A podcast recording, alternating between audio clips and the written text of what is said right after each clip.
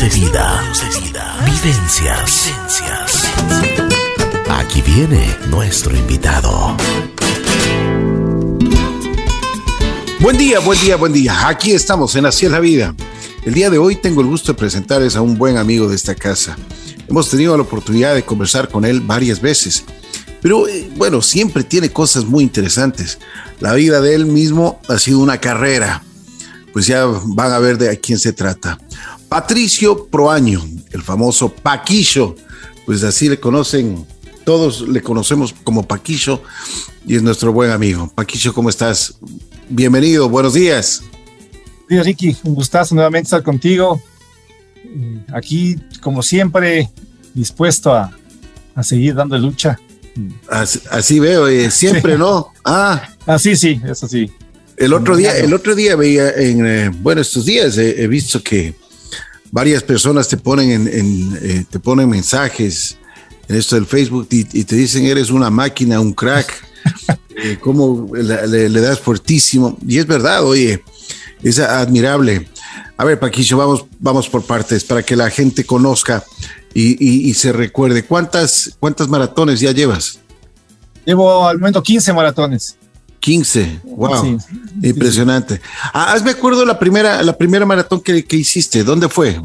La maratón la hice en París en el 2001. París, qué hermoso.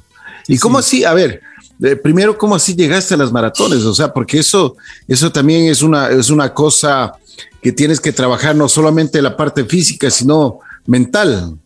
Sí, sí, realmente el correr maratón es algo que debe encantarte, porque es un tormento, es un, un deporte dentro del atletismo que tiene tantas variedades de distancias. Eh, la maratón, como se le conoce la carrera madre, digámoslo así, necesita mucho esfuerzo, mucho desgaste físico, mental.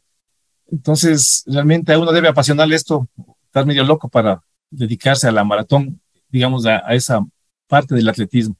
Entonces, eh, yo había, siempre había corrido las últimas noticias, digamos desde el 88. Entrenaba faltando un mes, qué sé yo, tres semanas, un par de vueltas a Carolina y corría. Pero a ver, a ver, eh, estamos hablando de las últimas noticias, son 15 kilómetros. Claro, entonces hay, yo... esa era la última, la, última versión, o sea, la, que había la, la subida esta, la, la rompe corazones. Pues, claro, ahí empecé con esa rompe corazones y con los años cambiaron, eh, porque esa distancia era 13.8, no, no había 15, y era una distancia que no era estándar, no era estándar, digamos. Entonces luego cambiaron el recorrido para aumentar un kilómetro punto dos y tener los 15 kilómetros. Yeah. Eh, luego entrenaba solo en las calles y ya se ponía peligroso. Eh, tuve varias eh, ocasiones casi me atropellan porque, claro, yo corría en contravía, a veces salían de, un, de una calle y yo no veía o no me veían y se ponía peligroso. Entonces, ya mi esposa me dijo, esto es, ya me había caído en la, en la calle, o sea, los huecos, las alcantarillas abiertas, entonces no les veías. Entonces mi mujer dijo, chuta, estaba más complicado este tema y el tráfico en accidental que corría en principio era fresco, después ya fue creciendo poco a poco. Entonces dijo, no, tienes que buscarte un grupo de, para trote. En esa época, estoy hablando del 2000, no había así muchos grupos. Eh, realmente, cuando mi mujer se refería a correr con alguien, era con algún grupo de panas, o sea, que busque a alguien. Y una madrugada que volvíamos de alguna farra. pero tus panas, tus panas no les gusta, el, no les gusta el atletismo, pues. Claro, eso ah. también era también era ese otro, otro tema. Entonces, un grupo, un día que venía trotando, ¿qué digo? De una farra con mi mujer. Les gusta el, levantamiento de pesas. Ah, eso, en eso estaban, entonces. Yo venía de una de esas reuniones de levantamiento de pesas y vemos un grupo de gente, unos locos, cinco de la mañana corriendo hoy por la, por la Carolina, por ahí al faro. Dice, ve ese grupo, ve, ahí están corriendo. Y le alcanzamos a ver y estaba mi primo, o sea, primo de mi esposa corriendo en ese grupo. Entonces enseguida le llamé y le dije, loco, ¿qué chance hay de...? Claro, vente, ven a entrenar, si es, es, un grupo que creamos hace un par de meses. Entonces vente. ¿Y a qué hora era esto? Esto era cinco de la mañana, cinco y media. Wow, claro, porque se levantan. Ya eh, eh, yo he tenido oportunidad de llegar a la, a la Carolina a las seis de la mañana y ya, ya están yendo. Sí, sí, está full realmente. Claro, y mientras más temprano el tráfico es menor, es más fácil poder correr con más seguridad. Y claro, mi idea era mejorar mi tiempo. En o sea, mi idea, dije, bueno, entro, si entro a entrenar, nunca se me pasó por la mente una maratón. O sea, había no puedo decir que no había oído, obviamente la maratón era, pero para mi mente realmente inalcanzable. O sea, ni se me pasaba. ¿qué, pensabas de la maratón? O sea, en esa época, pues, ya te digo, ni se me acercaba. Le dije, yo voy a hacer los 15 para mejorarse un buen tiempo. Y, y estando en el grupo, porque yo veía la maratón a los campeones olímpicos. O sea, yo no, no, no veía un ser normal correr una maratón. O sea, no me imaginaba que alguien, cualquier, un amigo que te encuentra en la calle podía correr una maratón. Y este grupo era así. Entonces, yo cuando entré en el grupo, uno es, ya habían corrido dos maratones, ya habían corrido París, ya habían corrido Nueva York. Entonces yo oía que decía, ¿cómo hacen? ¿Cómo? O sea, porque aparte del esfuerzo físico, la distancia, o sea, irse a un país a correr, el, eh, suponía el gasto que supone eso, obviamente, eh, viaje, hospedaje y todo. Entonces yo decía, o sea, realmente yo, como somos los seres humanos y los ecuatorianos más, uno mismo se va poniendo trabas, ¿no? Claro. Y ahí a la maratón, no, ¿cómo yo? No, no, a París, a París, ¿cómo hago para ir a París? Entonces yo vivía en esas y como, ni loco, o sea, no puedo, yo mismo echándome el lodo ahí. Claro. Pero, un, o sea, pero me llegó a encantar la idea, porque bueno, empecé a correr, entrenar ya más distancias y no dije, no, no, o sea, yo tengo que correr una, tengo que correr una, o sea, me muero, ya me divorcio, lo que sea, pero yo tengo que correr una, o sea, tengo que correr una maratón, como sea. Tanto así que me inscribí a París y no le dije a mi mujer, fue un drama, y claro, después ya le convencí que me acompañe, porque realmente fue bastante egoísta. Me inscribí yo, ¿no? Y le comenté, o sea, yo me iba a París. Oye, pero una, una cosa, Paquillo. Tú ya, a ver, ¿cuánto dices que, por ejemplo, 3.8 la, lanzadas, pero como que nada, o sea, fácil? Después, ¿cuál, así, qué distancias? Porque hablar de una maratón estamos hablando de 42 kilómetros. Claro, es, es, un proceso, ¿no? Claro, empiezas eh, con un lapso de cinco o seis meses y las, las distancias vas superándolas, ¿no? Entonces empiezas, eh, yo me dediqué, había corrido estos 15, nunca había corrido una media maratón, eh, entonces, digamos, yo empecé en septiembre, a entrenar en septiembre del 2000 y corrí la mi primera en abril del 2001. Entonces, claro, me había empezado a preparar para las últimas noticias que era en diciembre ese año por algún tema de las Olimpiadas, me parece, del 2000. Ya. Entonces empezó el, el, entrenamiento para eso. Entonces, claro, ya me fue encantando. y Entonces le dije, loco, voy a correr las 15, pero yo quiero prepararme por una maratón. Mm. Entonces el me dijo, ¿quieres correr una sola maratón, dos maratones o quieres poder correr hasta los 70 años? O sea, no dije, no, yo quiero correr siempre. Entonces, porque yo puedo decirte, o sea, la opción era correr una maratón en menos de tres horas, que es para un amateur, un normal, digamos, es, es lo que buscan, digamos, lo que se podía hacer. Pero ya, ya, yo estaba ya casi cerca de los 40, 38 años, claro, una edad ya muy avanzada para haber empezado. Entonces yo le dije, no, yo quiero correr siempre. Entonces dice, vamos a hacer, vamos a hacer los maratones y voy a tratar de que corras que más puedas y no te desgastes, no, digamos, no te lesiones. Eh. Una cosa, ¿por qué empezaste tan tarde? Realmente, claro, estoy hablando de, los años 80, o sea, bueno, puede decir tu papá, quiero correr, o sea, en esa época, escucha, era como decir, quiero ser músico como Damiano, o sea, complicado. Entonces, claro. Pero ya y aclaramos de que eh, Paquillo y Damiano son hermanos, ¿no? Así que por eso dice él. Pero pues simplemente una aclaración. él tiene un virtuosismo que daba para. Pero yo no puedo decirle, o sea, no era élite, yo, o sea, para ser élite hay que empezar de los 14, 15, empezar. Era una cosa que me gustaba y claro, el estudio, ya me casé, la profesión, trabajar. Entonces no podía vivir yo por mis condiciones, ya por haber empezado tarde eh, a, dedicarme a algo que en vez de ingresos necesitaba e, egresos. Claro. Pues, claro, cuando ya, eh, me, cuando yo, claro, a los 38 iba a, una, sí, iba a seguir con mi vida de los 15 kilómetros y entrenando 15 días antes. Pero el rato que ya me, me gusta esto, ya me entro a las maratones, ¿no? Entonces, claro, ahí me toca ver las formas de, de poder, eh, bueno, en un principio la, primera, entonces ya dije como sea. Entonces, claro, ya me quité ese cuco, ya me quité ese trauma, ese complejo, digamos así, de que no puedes hacer. Me quité ese complejo y, claro, después demostré que, o sea, y, y, otros también ¿no? he mostrado que se puede hacer cualquier cosa. Un ecuatoriano, igual que cualquier otro ser humano, si se mete en algo, lo logra. Hay casos ahora, eh, Carla Eglob y, y, y, su pana que hacen récords mundiales subiendo montañas, pero al trote. el, Iván Vallejo en su época, Jefferson, ahora los, los campeones sudamericanos, que antes había contados con los dedos uno, olímpicos ya con, con el Carapaz. Entonces, se ve que la gente va quitándose ese, ese complejo de que no se va a poder, ¿no? O, esperar que todo le den para que puedas... Eso es lo que yo te iba a decir.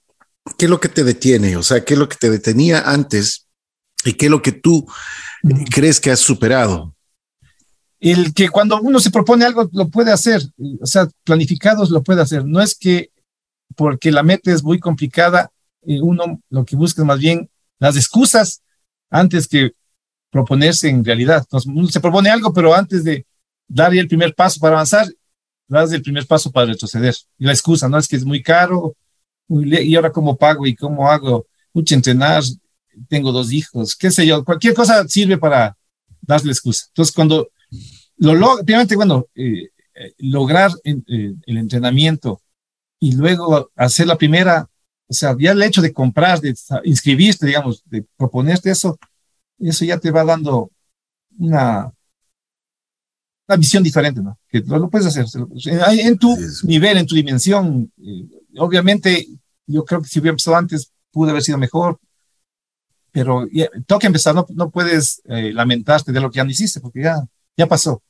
Porque si lamentaras, no, es que yo si hubiera sido mucho mejor y como ahora ya no soy tan bueno o, ya no voy a ser campeón olímpico, entonces ya no hago.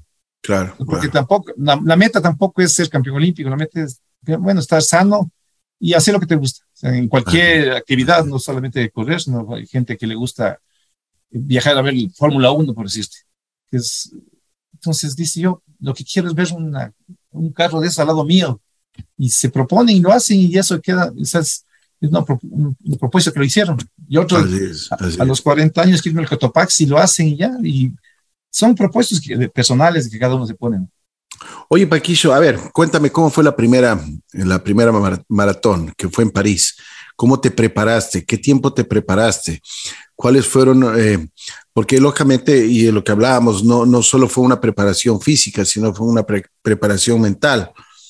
Sí, la, la, parte mental te das cuenta que es la preparación cuando estás en la maratón y empiezas, porque nunca llegas en un entrenamiento a correr 42 kilómetros. Tú, tú llegas a prepararte, llegas a correr hasta 32, 34 en ciertos casos. Entonces, eh, es el, la preparación es ir superando las distancias, ¿no? Eh, semana empiezas con 10 kilómetros, eh, se llaman las largas que se hacen los domingos generalmente tú entrenas cinco o seis días por semana, entonces son técnicas los primeros, eh, los primeros entrenamientos, primeros fuerza, cuestas, vas variando semana, mes a mes, eh, distancias, repeticiones de 3000, de 4000, de 1000, bueno, vas avanzando y fin de semana empiezas con 10 kilómetros, fin de semana 12, llegas a 24, bajas otra vez a 18, entonces de acuerdo al ritmo que te, al, al entrenamiento que te da tu, tu profesor, tu entrenador, llegas de Tres semanas antes llegas a correr 32 kilómetros. De ahí, faltando 15, bajas a 24. Faltando una semana, bajas a 18. Y la maratón ya los 42. Claro, y ese ya tenía preparado, de acuerdo a mis tablas, lo que había hecho mis tiempos, el profesor me había dicho que tenía, mi tiempo podía ser 3 horas 23. Entonces, claro, llegué a París y claro. Bueno, a ver, a ver, una, y eso que quería preguntarte en el avión, que es, o sea, es extenso el viaje, unas, unas 12 horas. Sí. ¿Ibas pensando? ¿En qué me metí o qué? más me puse a pensar en qué me metí cuando ya estaba en el, en el corral con los atletas. O sea, realmente eh, me, me, entró pánico. Y era, éramos 30 mil personas en una sola jaula. Y ahí empecé, ahí, eh, ahí eh, pensé lo que tú me preguntas. ¿Qué hago aquí? O sea, realmente entré en pánico y quise salirme, quise salirme. Pero son verjas, ya te ponen a un lado y, y claro, y, quería salirme. Entonces un man me ve y me, dice, ¿qué te pasa? Entonces me vio desesperado, me, tranquilizó. Un francés me dijo, tranquilo, Sam, no pasa nada. Entonces, respirando ahí, porque claro, estaba ahí en te enjaulan, digamos, una hora antes. Entonces ahí estás calentando, respirando, qué sé yo. Pero claro, y empieza, sea, ese tal vez parte de este complejo. Yo yo esta, esta pechuguita que está aquí, o sea, con estos otros acá, claro, estos europeos, pues claro, uno se queda diciendo, no, pero no, ya, eh, claro, el rato que empiezas, pues, hay otra cosa. claro, el, el, el, esfuerzo físico, pues a los 35 ya te pesa, ahí es, viene la parte mental, o sea, porque es, es tenaz. tal vez al ser la primera, tienes un, un plus, porque es tu primera, y en, mi, en ese momento era mi única, o sea, yo iba a correr una maratón. Dije, corre este y me olvido, o sea, entonces... Oye, y, y por ejemplo, tu, tu, grupo íntimo, tus amigos, tu, tu familia, ¿qué te decían? El mismo Damiano, ¿qué te decía, oye? claro, eh, ellos contentos por, por, porque dedicaba esta actividad, digamos, ¿no? Que, mm. Claro, ya viendo, corriendo en Quito, como que dicen, loco ahí corriendo, pero ya viendo que tienes otras oportunidades de salir y, y conocer, entonces se alegran, te, están contigo, no te apoyan, sobre todo más la familia cercana, mi esposa, mis hijos, es lo más. Y claro, después te das cuenta, porque no, al principio es un, como te decía, un tema de egoísmo, lo haces por ti, que es bueno, o sea, porque es, porque a veces hay gente que se dedica a la familia en el 100% y deja de cumplir sus metas. Y cuando quieren cumplirlas ya es muy tarde, ya, ya están mayores, ya cualquier circunstancia puede pasar. O le salen más compromisos, como una persona ha sido tan entregada a la familia, por decirte, entonces, los problemas familiares siempre están, o más que nada los, los temas familiares. Entonces ya estás en una cosa, ya no ahora que ya nació el nieto, que nació el otro, que esto, y ya te vas dejando las cosas tuyas para la familia. Entonces, en ese caso yo he sido egoísta, debo reconocerlo, en el buen sentido, no sé si habrá un buen sentido, pero yo dije, tengo que hacerlo por mí. Y después te das cuenta que tus hijos, sin que les digas, porque no decirles, corre una maratón, porque, o sea, para que demuestres que eres responsable o que, o que eres ah, capaz. claro. Lo único, que, lo único que les demuestras es que cuando uno se propone algo, tiene que hacerlo. Entonces, en, en, sus vidas, mi hijo se propuso sus temas y, y, tiene lo que sí tiene que cumplir. O sea, tiene que cumplir porque ya te metiste en eso. Y caso mi hija también. Y, y, claro, eso, ese ejemplo que tú das sin quererlo, o sea, es una cosa que tú lo haces, lo digo, como egoísmo, pero al final cala como un, un ejemplo. Me ven 22 años levantándome a las cinco y media a correr, mi esposa, mis hijos. Y claro, después de los cuatro, cinco, seis años, que ya ven que no es una cosa de locura, de poner, de que me reí un rato y quise correr.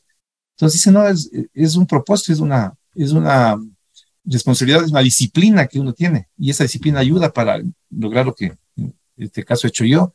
Entonces ellos dicen, no, hay que ser igual. Entonces, igual que yo cuando leía, mi hijo, ¿para qué lees? O sea, hacían al principio, y después te venían y te comentaban de un libro, papá, leíste este libro, entonces el mejor orgullo es ese, que sin decirles, solo porque te ven en esa actividad, claro, empiezan a hacerlo. Y mi hija corrió una media maratón también porque se dijo, voy a probar. Después dijo, no, no, no es para mí, pero hace su deporte, mi hijo hace su deporte, no están en lo mismo, pero saben que cuando se meten en algo tienen que ser responsables de entrenar y, y si quieren llegar. Cuando tú llegues, por ejemplo, ya en, en un kilómetro, digamos en la mitad, 21 eh, kilómetros en, en París, porque cambia todo, o sea, cambia el ambiente, cambia la temperatura, claro. cosa, el, el, asfalto caliente, el, eh, o sea, los nervios, todo, o sea, te cambia absolutamente todo. ¿Qué es lo que piensas ahí? Porque ahí, ahí es cuando yo he tenido la oportunidad de conversar con algunas personas que han hecho maratones y dicen que en la mitad es cuando dices, chuta, me voy, ya no quiero más o, ya llega un, poco de kilómetros que ya no te dan las piernas y, después dices, me voy, me voy, me voy. O cualquier pretexto, chuta, me está ajustando el zapato. Cualquier pretexto, pero que quieres irte. Y ahí es cuando mentalmente tienes que ser muy fuerte y decir, ok, loco, vamos. Se acabó esto, esto acabamos y acabamos. Sí, en, realidad, como te digo, la primera tiene el plus de tu, tu primera emoción. Entonces, eh, gracias, no, no tuve, bueno, tuve un problema, perdí algunas uñas de los dedos, tuve un problema eh, que estaba ir al baño, o sea, estaba ir al baño, fui, entré a una de las casetas de los baños, no pude, se me corchó, terrible, casi me acalambro, salir de eso. Pero claro, estabas en París y como te digo y repito, era, pensaba que era la primera y última. o sea, correr alrededor del Sena, pasar por los Champs-Élysées, la Torre Eiffel, Notre Dame, o sea, o sea, realmente es algo que no, puedes describir, o sea, es, una emoción. lo que tú hablas del muro que se, suele llamarse, generalmente está sobre los 30 kilómetros, pero hay muros que suman a los 21, hay, hay gente a los 15, me ha pasado, esto de los 21 me pasó a mí en otra maratón en, en, las cataratas del Niágara, llegué a los 21 y ya me, y estaba muy bien preparado, preparado esa vez, pero de pronto el biorritmo, no tengo idea, dije, no, yo tengo que parar. Y claro, están los diablos, ¿no?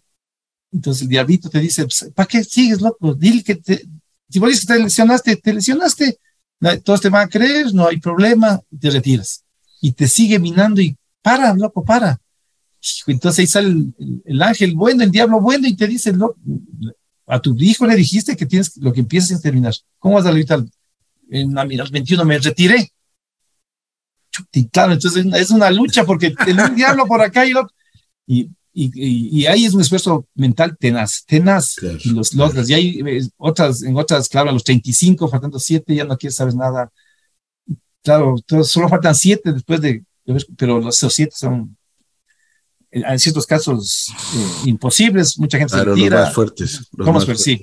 ¿Cómo llegaste en París? Cuando llegaste, ¿qué sentiste? ¿Qué, qué dijiste? No, no, es, es lloras, o sea, lágrimas, porque es espectacular, o sea, una distancia muy fuerte, terminar en esa ciudad, eh, me recibían mi esposa, un amigo que vive en París, entonces era una fiesta, fue algo impresionante. Y claro, ahí aproveché el viaje típico, porque ya estaba en París, tenía que dar una vueltita por Europa, y aparte, como te digo, se suponía que era la...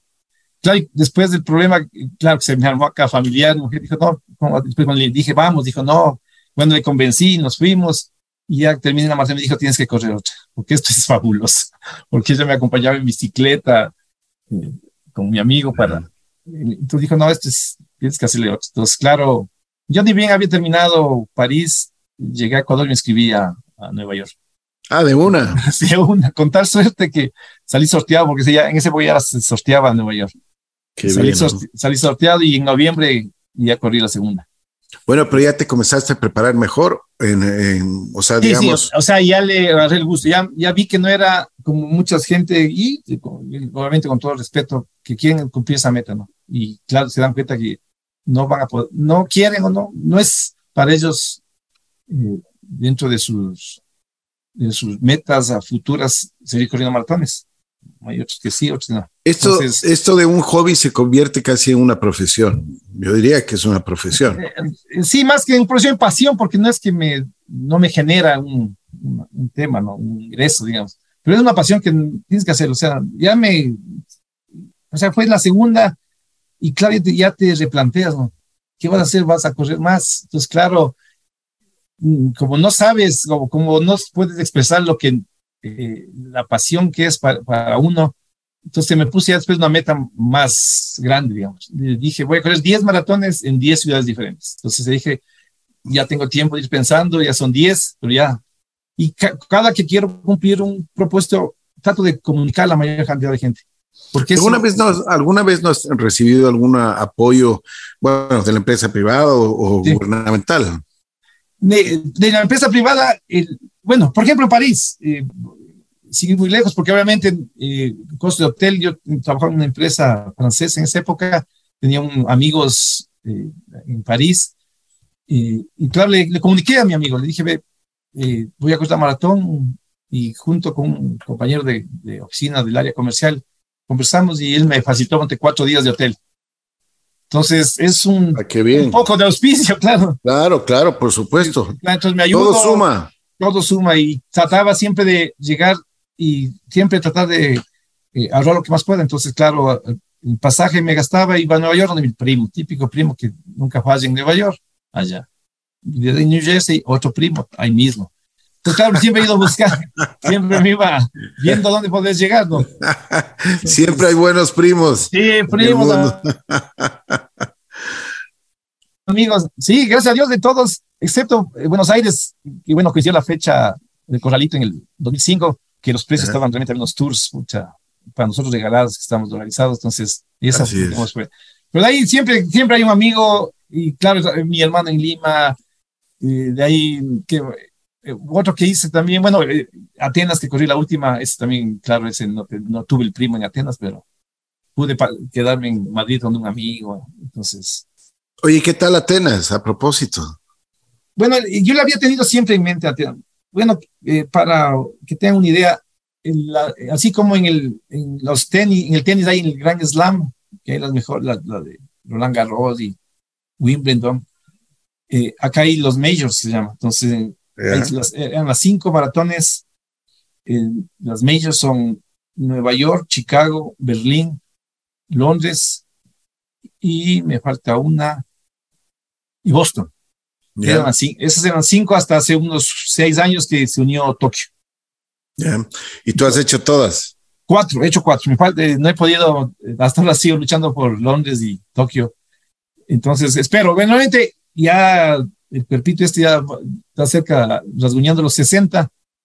Y claro, no, tal vez corra una más, pero si sale Londres, obviamente sería o Tokio. ¿Y qué pasa con Londres? Tienes que salir sorteado. Sorteado y es mucha, se, inscriben cerca de, por cierto, 800 mil personas. Entonces el cupo, las, el 80% se queda en Londres. De ahí el 20% en el resto del mundo, entonces, y el cupo es 50 mil. Entonces, es como una lotería, es ganas la lotería, ¿no? es similar en Tokio. Claro que ahí puedes comprar el cupo, pero claro, son ya valores que se van de, sí me encanta, pero tampoco puedo gastar más, más de lo que no tengo para ir. Entonces, eh, esas dos. Oye, Paquillo, tú tienes muchas anécdotas.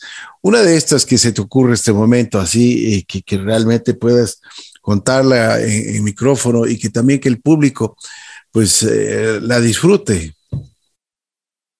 No, que puedo contarla que yo considero que un principio pudo haber sido tal vez la, el, indicativo de que me, de que era bueno para correr.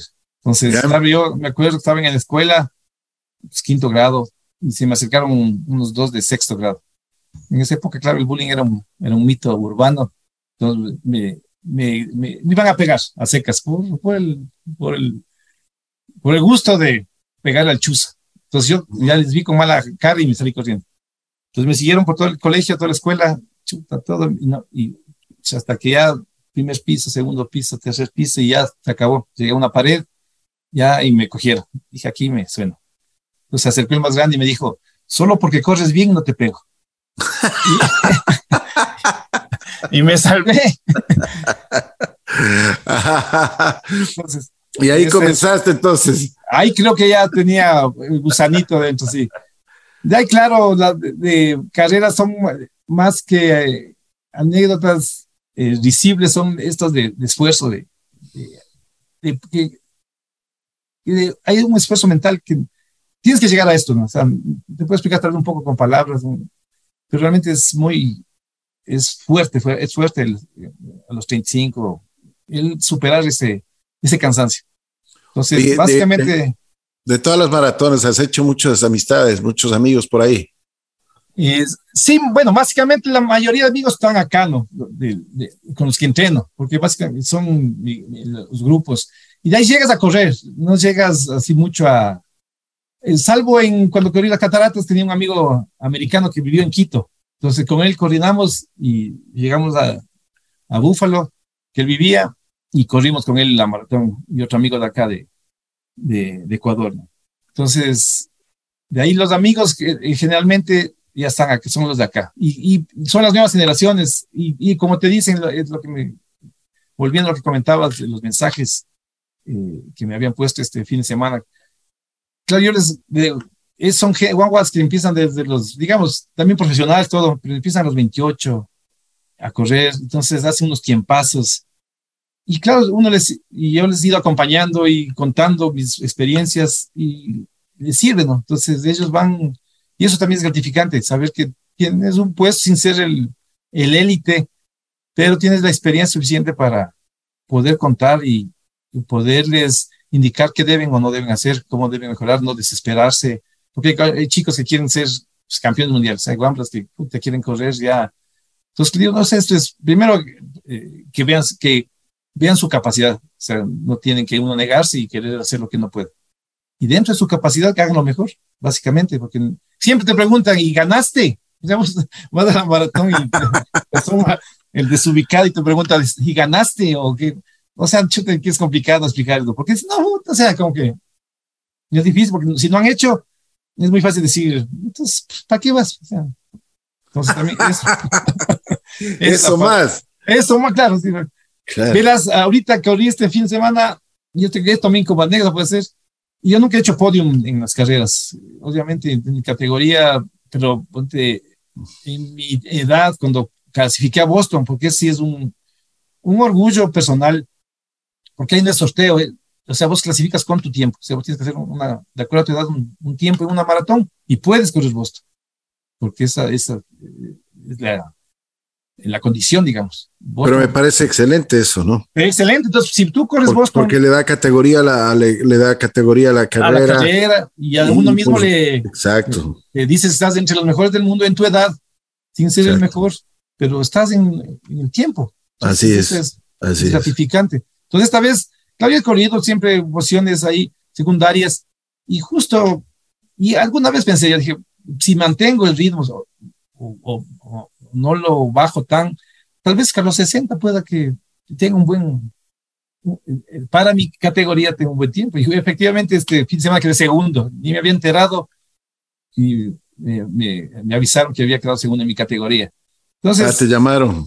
Sí, ahí me comentaron, entonces es simpático, o sea, sabes que, bueno, este fin de semana, este fin de semana, cuéntanos un poquito, porque era para el Gran Fondo de Nueva York, ¿no? Sí, es una franquicia Explícanos más o menos de lo que se trata.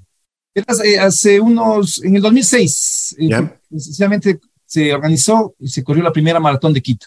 Ya. Entonces, la mayoría de ciudades de América y del mundo, las capitales tienen su maratón, que es un símbolo, es una, para los que somos aficionados y los atletas, eh, pero sobre todo para los que viven en la ciudad, es un, un reconocimiento, es una, una señal de que, de que les gusta el deporte y que pueden eh, organizar un, tema como estos. Entonces, se hizo un grupo local eh, de atletas, eh, habló con el municipio y pusieron el nombre Maratón Ciudad de Quito. Se corrió por seis años y después, por, por falta de organización, me imagino, no tengo qué pasaría, no sé si fue el interés del municipio, se suspendió. Entonces se corrieron siete ediciones, digamos, en el 2013 y de ahí se dejaron de correr. Otra vez un poco más. Y ahora, es claro, hay como el deporte y el atletismo, natación, ciclismo está tomando mucho auge, no solo aquí en Ecuador, sino en todo el mundo. Entonces, este gran fondo de Nueva York, que es, eh, se especializa en eventos de ciclismo, pues tomó la idea y, y, decidió organizar la maratón de Quito. Entonces, la maratón, media maratón y, y 10K. Aparte, tienen, han organizado eventos de aguas abiertas en, en Manta, creo en Suba, me parece también había este fin de semana. Entonces, se organizó después de varios años que no hubo maratón, se organizó esta maratón de Quito. Entonces, claro, una maratón, eh, la norma internacional dice que tienes que cerrar de seis a siete horas hasta que llegue el último atleta. Entonces, esas calles, porque la seguridad es lo principal. No puedes correr con las vías abiertas, digamos. Entonces, claro, siempre eso ocasiona un tema de, de Molestia. Molestia, bastante claro, porque no, y no es acá en, Quito, o sea, esto, viviendo en Buenos Aires, ahí son futboleros, y en Buenos Aires fucha, nos decían de todo, que se bajaban, te insultaban, pero es un tema que uno hace deporte, yo no soy el que paro el... Claro, es el, municipio organiza y yo me hago inscribirme y me dice, ándate por aquí, muy por ahí. Sí, eso obviamente va a afectar, pero, pero no lo ven desde, o sea, hay que verlo desde el punto de vista que esto es un tema que ayuda al turismo, ayuda al, atletismo mismo, eh, mantiene el nombre de Ecuador que ahora está tan vigente en estos temas atléticos. Entonces, y era también necesario, pues, ¿cómo puede ser una? en este momento éramos la única ciudad en, Latinoamérica que no tenía su maratón, siendo capital de, un país. Entonces, eso es, eh, también eh, son ingresos, son recursos, porque se mueve mucha cosa con esto. Obviamente tenemos, tienen que ir aprendiendo que una maratón no se organiza de, de hoy a mañana, a veces es un año, o sea, hoy se terminó y empiezan a promocionar las 23 enseguida, como hacen los otros. ¿Por qué, y ¿por qué no, no, no se ha dado difusión de esta maratón? ¿Por qué no, no? Porque, claro. como tú dices, es, es una, es una, eh, es la madre de las carreras, ¿no? Claro, eso justo no, no me explico bien, tal vez, o sea, obviamente la inversión debe ser muy fuerte. O sea, yo, yo entendería que al principio, maratones como Nueva York, ya, digamos, extrapolando, se pagan solas, digamos. Pero esas, claro, vos terminas de la maratón y ya están hablando de la del 23. A ver, y, inscríbete, qué sé yo, y, y, promocionan, te consiguen las redes, te mandan cada mes la maratón, inscríbete, qué sé yo, te van hablando, te van hablando. Entonces, aquí ya es política de, de cada empresa, cada franquicia quiere organizar. Tal vez, obviamente, no es de mucho interés. una de las desventajas que vamos a tener es que corremos, estamos a 2.800. Entonces, no es que a, una, a, cualquier, a un europeo le encante venirse a correr a 2.800, porque tendría que venir con 15 días de anticipación para acoplarse. Entonces, claro, aquí básicamente somos los de la región, bueno, Quito, bueno, el país primero, digamos, y de ahí la región cercana a Colombia, puede ser eh, los de Cusco, Lima, está al nivel del mar, tampoco, cuando uno busca una maratón, si va a salir de tu país, pues me, me voy a París, o me voy a, a, una que esté a nivel del mar, por lo menos. Entonces, claro, pero puedes jugarle con la temática, ¿no? Estás jugando, puedes decir, la, la maratón más alta del mundo, por darle un término. No sé si en, en, La Paz haya le puedes, hacer, le puedes hacer muy atractiva también, ¿no? Claro, le llamas muy atractiva, claro, la mitad del mundo. Tienes que ir manejando el sistema, la, la, parte temática que ah, eh, pega, eso, eso llama, ¿no? Entonces, esperemos que esta franquicia dure y, ah, porque estamos, estás retomando, entonces, claro, es, es, más difícil retomar que seguir una cadena que ya todos los años sabes. Pues con todos los años sabes, ya sabes ah, que en julio, en octubre se corre la de Quito. ¿Y cómo, cómo, cómo fue la asistencia? ¿Hubo, hubo... De, lo que me comentaron, fue, eh, fueron 800 inscritos en todas las, en, las tres categorías. Y del, en, maratón creo que 300 me, me, me informaron. entonces, ¿Pero tú crees que es buen número o es, es, muy poco? Claro, no, es poco. Realmente para todo lo que, bueno, para, para mí y para el resto es excelente porque tienes una carrera donde correr, o sea, hacer tu actividad. Y me imagino que para los inversionistas no es tanto porque, claro, esperan más, no sé si alcanzan, o lo, toman como una inversión, ¿no? Esta vez vamos, bueno, la próxima, ya viendo, vamos a, a meterle más nieque con más tiempo. Y como están en el país, eh, ya están algunos eventos, este gran fondo, y es más fácil, ya están aquí. Entonces, ya solo en su página le aumentan un, un link más de la maratón, más publicidad. Entonces, tú estás entrando para una aguas abiertas, ya ves que hay una maratón. Entonces, ya se va, se van conversando también la gente. ¿no? Qué bueno. Oye, aparte de las satisfacciones que te ha dado las maratones, 15 maratones, eh, físicamente, ¿cómo te encuentras? Tú dices, estoy rasguñando los 60, pero cuando vas al médico, ¿qué te dice? Porque me imagino que tú sigues un, un plan no solo eh, de entrenamiento físico, sino también un plan nutricional eh, o sea, te cohibes muchas veces de, muchas cosas, te cuidas mucho, eh, y, por, eso, por eso va esta pregunta, ¿no? En, realidad, eh, justo tomando el tema, el tema de la salud y siendo honesto, no me preocupaba mucho de la salud, o sea, de, sabía que estaba bien, o sea, mi, mi corazón. En el año 2020 eh, por, la, por la pandemia eh, me quedé sin trabajo y la pasión por realmente eh, por correr, por hacer algo, me picaban los pies por hacer algo. Entonces me metí en la cabeza irme al chimborazo. Dije, voy al chimborazo, obviamente con un, grupo un, turísticos que te llevan, tienen su costo, y para hacer chimborazo había que hacer primero unas tres montañas antes para adaptarte. Y ahí, me rayé y dije, no, yo buscaba auspicios. Entonces llamé a los panas, digo, loco, ¿quieres tener a, a tu marca en la cima del mundo? Claro, y sí, ¿qué hay que hacer?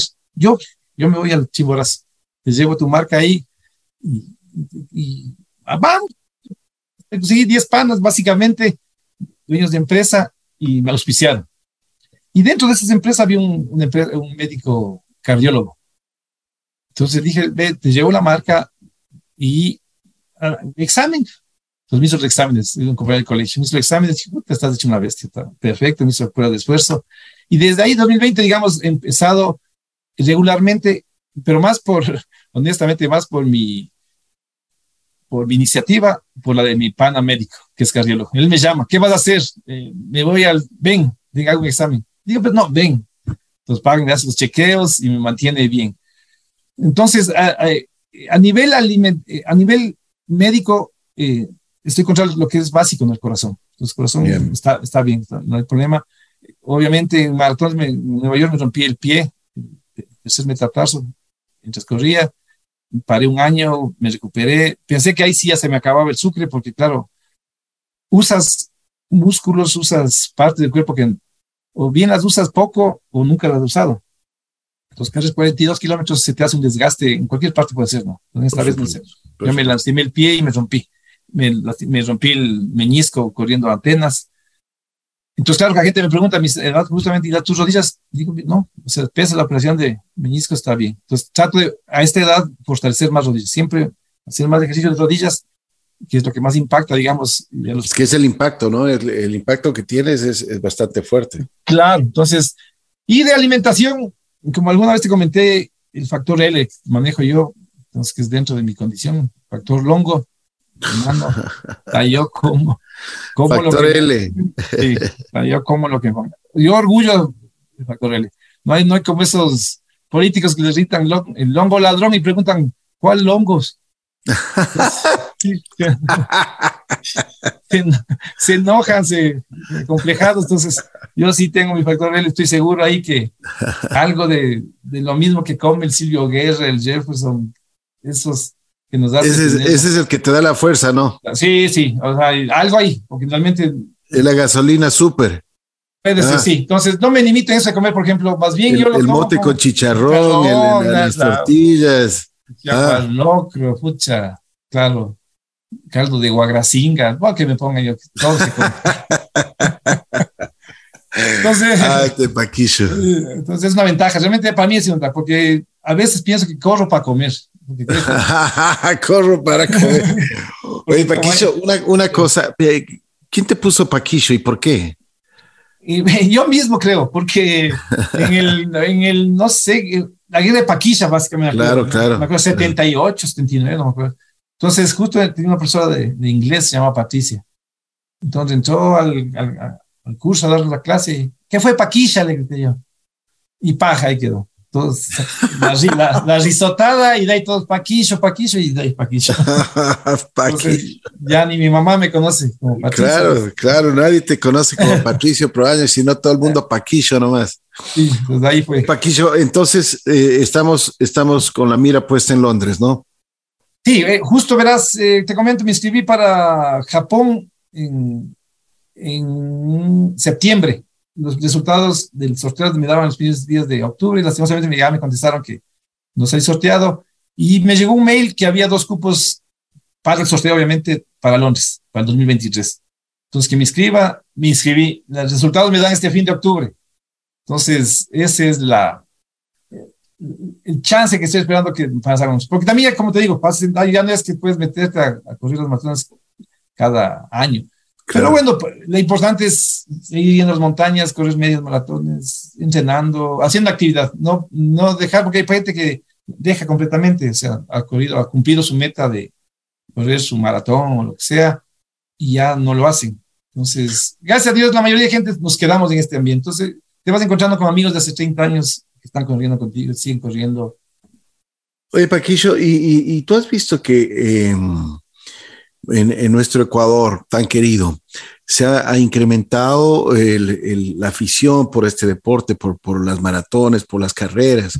Porque ahora, antes había solo las la últimas noticias y había una que otra, pero ahora hay, ahora hay carreras, pero cualquier cantidad. Claro, no, no, te digo, y es por región, claro, yo de lo que tengo, o sea, por ser de Quito, digamos, las últimas noticias, de ahí poco a poco se fue medio internacionalizando o más o menos abriendo el, la, perspectiva y empezaron a salir carreras de 10 kilómetros. Entonces la UTE ya se puso su carrera. Eh, te hablo localmente, ¿no? Entonces 10 kilómetros.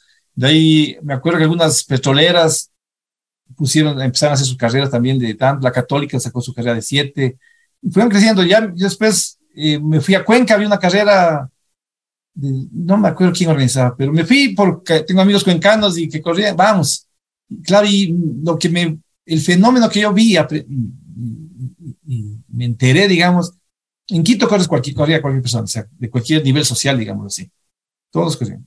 En Cuenca, claro, cuando dije voy a correr Cuenca, todos los cuencanos, qué chazo, ¿Cómo vas a correr una, o sea, una, una carrera pedestre, está qué longo, qué longo, ¿qué vamos a correr aquí? Entonces, no, yo de verdad, yo no salí ni a dar agua, ¿cómo vas a correr? Entonces, pero digamos, Jefferson, Jefferson tiene sus dos, tres carreras, pero como digo, todo, en Guayaquil, en cambio, niñados, pucha, todos con tres espaldas, equipados hasta 10 kilómetros, pero pucha, agua, todo. Entonces ahí era, entonces era bien interesante, ¿no? Entonces, cómo fue la, el ambiente. Y de pronto ahora sí a todos, en Cuenca hay un montón, en todo, en Bamba, no había. Ahora es increíble como en todas las ciudades tiene su, Cuenca tiene su maratón, Manta tiene su maratón, Guayaquil tiene su maratón, eh, tiene carreras de la noche, los, las Warmis, el Jefferson tiene un montón. En todas partes, en, en Otavalo. Y cuando, cuando, cuando la gente está en la vereda, por ejemplo, eh, he visto que les ofrecen de todo, no solo agua, ¿no? Claro, no, claro. Ahí eso debes tener una anécdota, o sea, sí, he visto, sí. yo he visto, y te lo digo así sinceramente, yo he visto hasta chumaditos ofrecerles ahí un, un vasito de cerveza, ¿no? Por lo menos ya ves que es cerveza, pero hay otros que no te dicen. Así me pasó en unas últimas, vos ves que es agüita, te pegas el sorbo y ha sido el puro. con suerte no te caes ahí, porque vos estás con una ansiedad de otro tipo de líquido. Claro. Entonces, sí, sí pasa, sí pasa. Entonces, claro, eso te sirve de experiencia, llevar tu, o, coger solo del oficial, digamos, cuando hay, generalmente la carrera que organiza tiene sus puntos de abasto. Y dependiendo de que tú estás acostumbrado a otro, otro líquido, pues llevas una cartuchera. Ahora hay cartucheras muy cómodas que te pueden servir de, de un, de un pero la gente, la gente es feliz cuando, cuando te pasan los corredores y les pueden, les pueden, les dan un poco de ánimo y aparte del ánimo también les da un poco de, de líquido, agüita, lo que, lo que, lo que tenga sí, sí, la, no, la, buena voluntad, claro, ¿no? ¿no? Hay mucha gente que es muy solidaria, te ayuda. Incluso, te... incluso he visto que les dan trozos de panela. Trozos de panela, eh, ya carreras más largas sobre los maratones hablemos, ya te dan eh, plátano, Claro, cierto claro. tipo de fruta pasado cierto kilometraje. Hay gente que te acostumbra a comer sí, y te ayuda, ¿no? Sí, sí, no, no, obviamente. O sea, a mí me parece que es, es, como una fiesta, ¿no es cierto? Es así, es así. Eh, que causa sus molestias, obviamente el tráfico, sobre todo la maratón, que es una vez al año. Las otras maratones son, duran una hora, que sea un poco más, cierran y enseguida ya se normaliza. Entonces, claro, tal vez deberían buscar unas rutas que sean las que menos pues, impacten. Lastimosamente en Quito, como es, digamos, un chorizo, es complicado, es complicado, porque no, el trato que cierras una media calle y afecta a una, la circulación. Totalmente. Entonces, es totalmente. Pero, eh, pero la mayoría de gente ahora es, no es que sea bien visto, digamos, lo que te interrumpe, pero están como que ya saben y buscan su, su parte. Claro, claro. Su alternativa. No hay nada que hacer. Bueno, Patricio, pa Patricio y Paquillo. Patricio. Oye, te quiero agradecer, como siempre es, es, es tan chévere conversar contigo. ¿Cómo está Damiano? ¿Cómo está, cómo está la familia hoy? Todos bien, muchas gracias. Damiano, bien, sí. Eh, él trabajando con sus proyectos, y, pero gracias a Dios con salud y, y, con la gana de seguir también en su, en su ambiente, trabajando, apoyando a los artistas y claro, y, qué bueno. Haciendo, haciendo, música. Oye, tú decías que en esto de la pandemia eh, eh, eh, te quedaste sin trabajo y ahora cómo vas? Sí, sí, gracias a Dios, eh, del 21 ya mejoró la situación y en este momento estamos eh, con trabajo y claro hay que cuidarlo, ¿no? Claro, son claro. Porque ahora que, cuando uno se imagina que una pandemia solo en las películas y ya toca vivir de todo, no toca vivir de todo. Así es. Superarse. Un ingeniero de telecomunicaciones, pues tenemos aquí, pero con impresionante récord, que eso también te admiro muchísimo, Paquillo. Y eso yo digo, el, el, talento, el talento que existe en el Ecuador, pues nosotros estamos orgullosos de tener tanta gente que, que, que son tan inteligentes y que pues en, en otros países como, o, en, otras empresas, empresas multinacionales, empresas del extranjero, pues son, estos talentos son cotizados. Como tú mismo decías, trabajaste en algunas multinacionales, trabajaste para, para gente de Francia, para los Estados Unidos, y eso eh, eso vale decirlo también, porque aparte de ser un gran deportista, de una persona que, que, que, cumple sus retos, que cumple sus metas, pues Paquillo también es un gran profesional. Así que las telecomunicaciones, a propósito, ¿cómo le ves las telecomunicaciones en, en, estos momentos aquí en Ecuador? Bueno, ha habido, ha habido realmente el incremento de tecnología que, está, que abarca también las telecomunicaciones, es impresionante. El tema de un teléfono o un equipo de mano, puedes hacer todo. O sea, puedes entrevistar, puedes hacer eh, cualquier cosa. Las aplicaciones están para todo. Entonces, claro, el tema de telecomunicación está eh, pasando a otro nivel, ¿no? Ya al Internet, al, a la nube. Eh, acá en el país, el CNT se ha frenado, bueno, desde hace algunos años no ha habido el, el incremento o la actualización necesaria. Están tratando, o sea, se han quedado un poco atrás. Entonces, las empresas privadas siempre son un poco más, más pujantes. Más, así es. Sí, entonces ahí ha habido, no solo de este gobierno, sino en los anteriores, lo, han dejado quedar. Esperemos que se recupere. Realmente eh, he visto en, con buena cara que ya están actualizando el tendido con fibra óptica, pero no es al nivel, no es a la agresividad que tienen las empresas privadas. realmente, y CNT fue siempre un, una imagen, fue un, un ícono, digamos, de lo que era la tecnología aquí así es, así es. en el país. Oye, una, una de las cosas que tú, como ingeniero en, telecomunicaciones, ahora de qué viven, porque ya, la gente ya nos llama. ¿ah? Antes, antes, antes llamabas, antes, pues el teléfono era, era para llamar, ahora el teléfono te sirve para los mensajes. Y ya ni siquiera, ya ni siquiera los, las, las llamadas te cobran porque te, te, mandas por WhatsApp o Telegram o, ese tipo de aplicaciones y chao, ¿de qué viven? Claro, justamente es la parte, ellos tienen que llegar al mismo nivel de las, de, los servicios que estamos haciendo ahora, ¿no?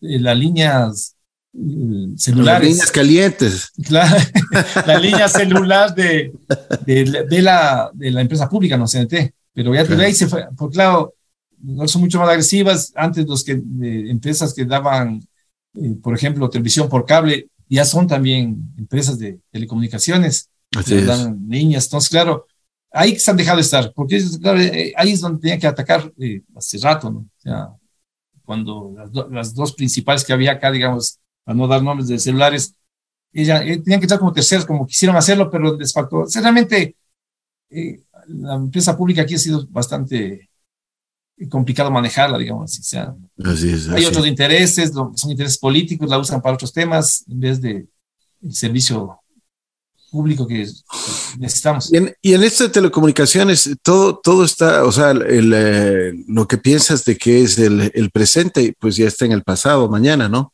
Sí, eh, eh, también es un tema que es, claro, y estamos con todo, somos un país tercermundista, o sea, con respeto y con, lástima tal vez de, de, de seguir así pero es porque no, no buscan la, el salir. O sea, siempre estamos trabajando el tema político, ahora ha sido bien complicado estos últimos años. Las divisiones son tenaces, entonces es como, si con un país dividido, es bien complicado. En esto de los celulares, por ejemplo, otros países están en la 5G. Nosotros recién estamos emigrando del 3G, o sea. No, no, ya estamos, no, sí, en ese sentido ya estamos. Estamos con 4G y obviamente ya el 5G está también a las cosas. Obviamente sin la agresividad, sin la entrada que, que tienen otros lados, pero ya estamos eh, en 4G con todas las, tecnologías y las empresas de tecnologías. El 5G eh, ya, ya le están manejando también. Qué bueno, qué bueno. sí, sí. Pero claro, es el, la, la cantidad, digamos. Se puede llegar, pero tiene que ser masivo esto para que pueda.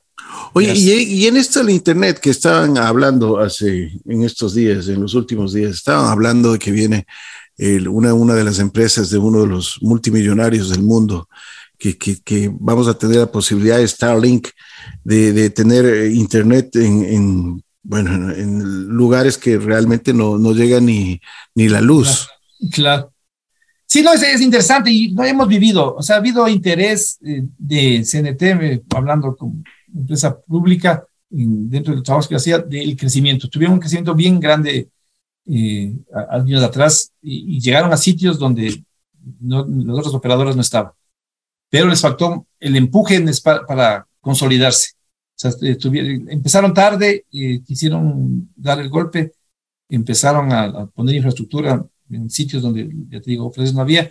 Y sería excelente que poder dar servicio. Y ahora que es tan necesario, ahora es, un, es un servicio uh, básico como el agua y la luz, porque después de haber vivido la pandemia, esto de las telecomunicaciones, las telecomunicaciones, el Internet básicamente es, un, es, una herramienta que se necesita para todo. Entonces, Así es.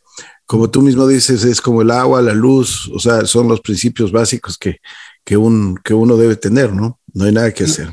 Claro.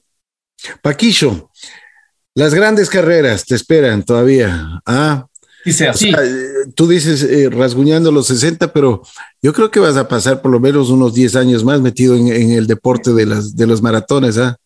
Eh, Sí, sí, no, yo realmente espero, a veces eh, la, el espíritu vence al cuerpo, entonces a veces no, no dimensiono todavía que a veces el cuerpo también ya está cansado, pero eh, ese equilibrio la, lo trato de buscar, poco a poco lo consigo, porque a veces la gana de correr una maratón es, es, inmensa, pero tienes también fijarte ya en los años que han pasado, que el esfuerzo que has hecho, entonces, y si quieres seguir corriendo hasta los 80, pues hay que bajar el ritmo chance tal vez. O sea, entonces hay que seguir, cor- Ahí, ahí lo que te ayuda es el factor L, ¿no? El factor L me- es el que me ha dado. Deberías correr al- algún momento que tengas una camiseta así como la de Superman, pero que tengas la L ahí. Ah. Puedes,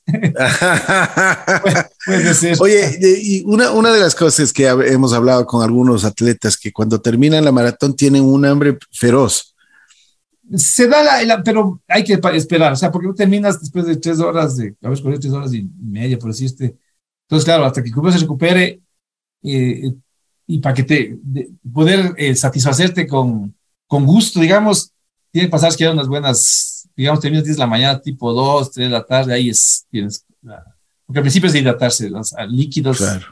para que puedas hidratarte, recuperarte, caminar todavía, y de ahí natar, claro, y, ya, y has dejado de comer ciertas cosas, has dedicado a la pasta en las últimas temporadas, el tiempo para llegar a la maratón, entonces claro, una carne en ese momento es, pero espectacular.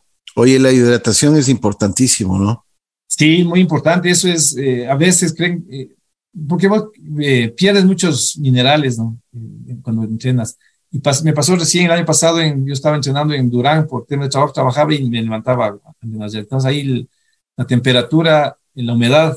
Entonces, claro, yo salía y me pegaba mi agüita, regresaba. Y hasta que tenía mi tabla de entrenamiento, un día no pude, no pude hacer el entrenamiento, súper agotado. Entonces, claro, le llamé al médico, al médico y digo, qué loco, pues no sé qué pasa. Y claro, estábamos con el COVID y dije, ya me, ya me cogió. Entonces me dijo, no, o sea, tienes que hidratarte, pero hay que hidratarse con, ya con Pedialite, con Gatorade, o sea, temas que te repongan todos los minerales que pierdes, porque a veces, entonces ahí, como eh, rara vez entrenaba, digamos, yo en la costa de una forma tan, digamos, activa, y entonces ahí caí en cuenta que la hidratación Claro. siempre sabía que es importante, pero claro, eh, ese momento, entonces ya cuando haces una larga, voy llevando cierto tipo de, de líquido especial para recuperar. Yo he leído casos de que deportistas que terminan una maratón, incluso son llevados al, al hospital a, a- a- ponerle suero por, porque realmente han- han- están deshidratados, ¿no? Y que, que realmente les puede causar un, un paro car- car- cardíaco. O sea, yo en do- unos cuatro o cinco maratones después de la maratón, las noticias, eh, eh, gente de 30 años que llegando a la meta o, o después de cruzar la meta sufrieron un infarto y murieron. Así Sí, es. es, sí es, es, es complicado. o sea, Y ese es el tipo de cosas, ¿no? El por qué, la deshidratación. Hay que hidratarse. Paquillo, muchísimas gracias.